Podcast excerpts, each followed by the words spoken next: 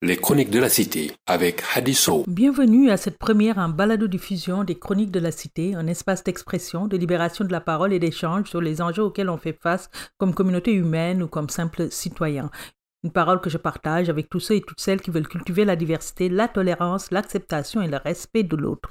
Pour cette première, je vais m'intéresser à une polémique née au Québec en période de pandémie, alors que dans le monde, un mouvement se fait par une grande majorité d'auteurs, de leaders politiques, pour changer l'utilisation d'un mot péjoratif, un symbole du racialisme pur, qui a signifié à des milieux d'humains qui ne sont des sous-hommes, légitimant l'esclavage et par la suite le colonialisme ainsi que les régimes d'apartheid, de ségrégation. Je veux parler de l'utilisation du fameux mot haine du mot nègre.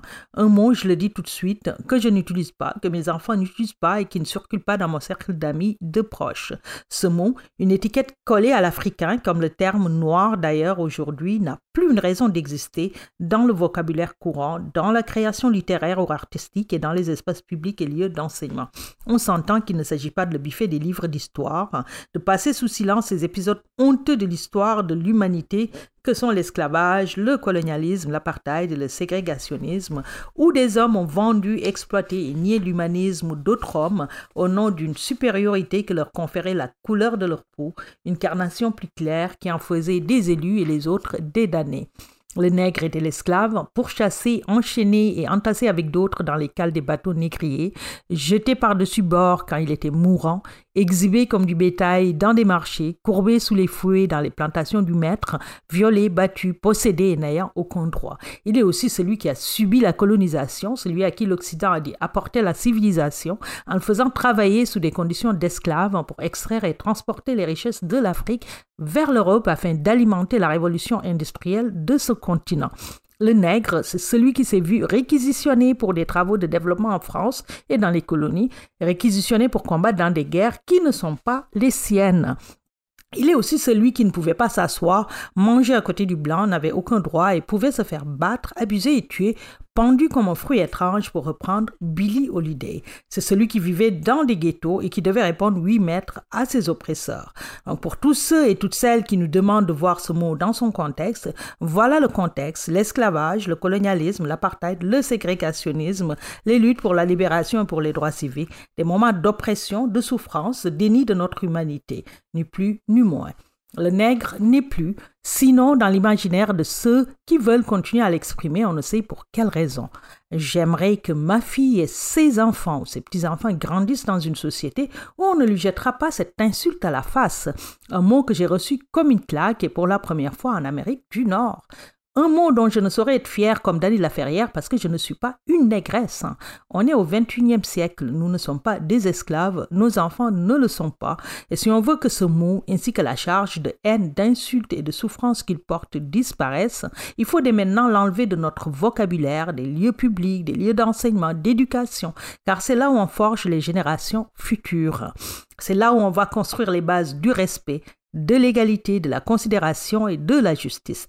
Comment y arriver quand une partie de ces jeunes entend et se dit que c'est normal de continuer à étiqueter une autre partie, à les assimiler à la période la plus sombre de leur histoire? Je ne vois pas non plus l'intérêt de mettre à l'étude une œuvre qui utilise ce mot.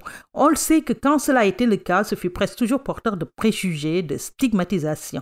A-t-on besoin de perpétuer cela Au lieu de questionner la liberté académique dans certains cas, il faudrait peut-être questionner la pertinence académique du propos. Et pour reparler de contexte, ce serait bien de s'attarder sur celui qui entoure la polémique actuellement. Une période où on constate, chiffre à l'appui, une augmentation des crimes haineux, où la violence verbale et physique envers les minorités s'aggrave. On tague des tombes avec les croix nazies, où des mots violents comme féminazis sont utilisés contre les féministes. Une période où des néo-nazis, des Proud Boys, des soldats d'Oda, des gardes aériennes, des partis nazis, des gardes blanches, une meute, ce vieux Ku Klux Klan et même le drapeau sécessionniste s'affichent décomplexés. Et arrêtons de dire que c'est propre aux États-Unis, que c'est importé. Non, c'est faux, c'est planétaire. Aussi, les enjeux auxquels font face les afrodescendants sont similaires de la France aux États-Unis en passant par le Canada. Au Canada et au Québec, nous avons également nos suprématistes. Travis Patron, fondateur du Canadian National Party, affirme qu'il croit à la prédisposition génétique de certaines races. Un groupe de chanteurs skinhead à Québec peut clamer Ce sont les Juifs qui mènent avec l'argent, ouvrons les camps de concentration. Ou bien, j'ai fait comme tout bon blanc doit faire, j'ai battu ce nègre à coups de barre de fer. On parle en Europe de solution finale contre l'immigration comme d'un idéal politique. On vient de lever l'interdiction de réédition de Mein Kampf, ce brûlot de haine qui a fait tant de mal, tant de victimes, qui a perverti toute une jeunesse lui faisant croire qu'elle était pure, supérieure aux autres. Alors, c'est une période où la haine se déchaîne sans complexe et on discute de comment la libérer encore plus sous couvert de liberté d'expression ou je ne sais quoi.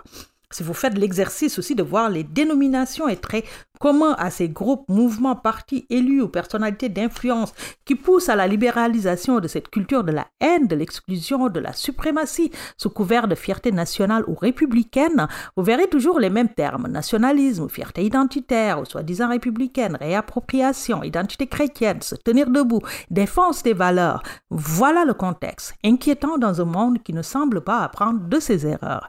Une nouvelle génération de Noirs, d'Afro-descendants, d'Afro-Américains, d'Afro-Canadiens, Afro-Québécois, d'Afro-Asiatiques, d'Africains n'a pas l'intention de devenir des victimes. Elle résiste de toutes ses forces et veut changer les choses pour le mieux. Ces jeunes veulent définir eux-mêmes leur identité, unique ou multiple, et briser les chaînes du passé. En atteste cette volonté de ne plus se faire appeler par des termes déshumanisants. Au lieu de faire des bourreaux des victimes en essayant de passer des lois iniques qui donneront encore plus d'armes à une majorité pour ostraciser une minorité qui a assez souffert, attaquez-vous donc à ces enjeux qui minent notre société le racisme, la xénophobie, les discriminations à l'emploi, au logement, au financement, le manque de représentativité des minorités.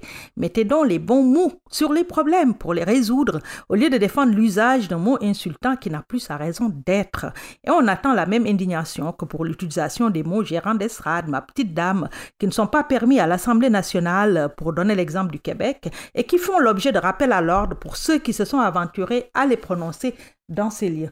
Et oui, il y a des mots interdits, des actions interdites et des règles. C'est cela aussi une société. Aujourd'hui, cela va au-delà de l'utilisation du mot haine ou de liberté académique ou du profilage racial. Il faut voir la direction qu'on veut donner à ce monde. Est-ce qu'on travaille pour la cohésion sociale ou pas? Qu'est-ce qu'on veut léguer à nos enfants, nos petits-enfants?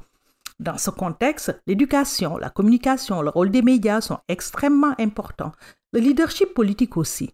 Pour reprendre une certaine presse britannique, ce que l'on sait déjà, c'est qu'en matière de lutte contre le racisme et la discrimination, les paroles d'un Premier ministre et l'exemplarité de son gouvernement ont plus de poids que n'importe quelle campagne de sensibilisation antiraciste. Et on peut dire que pour le moment, cela fait défaut au Québec.